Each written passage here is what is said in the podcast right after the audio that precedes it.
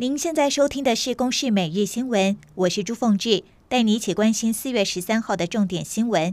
最新消息来关心，纽约地铁发生了重大攻击事件，一名戴着防毒面具男子在车厢里丢罐，并且在弥漫烟雾中开枪。目前已只有十六人受伤，而且其中十个人中弹，嫌犯在逃。当局表示不朝恐攻方向侦办。台中大甲妈祖绕境酒后晚上行经彰化市时，同促党总裁张安乐涉嫌率众抢救，引爆冲突，造成了员警受伤。彰化地检署传唤他到案说明当天情况。经过将近五个小时的讯问，检察官认为他涉犯妨害公务罪嫌疑重大，但无羁押必要，预支三十万元交保。对台湾没有直接影响的梅基台风这两天侵袭菲律宾东部和南部沿海地区，引发了土石流和洪水灾情。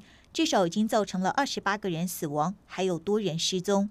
教育部和中央流行疫情指挥中心决定要放宽各级学校停课标准。由于国小以下学童没有接种疫苗，有家长质疑国小停课标准宽松。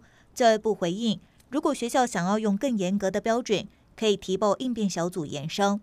俄罗斯军队锁定乌克兰东部的顿巴斯地区，但南部重要据点马利波的战争也还没有结束。乌克兰总统泽伦斯基指出，已经接获消息，俄军可能会动用化学武器攻击守军，不过目前还没有获得证实。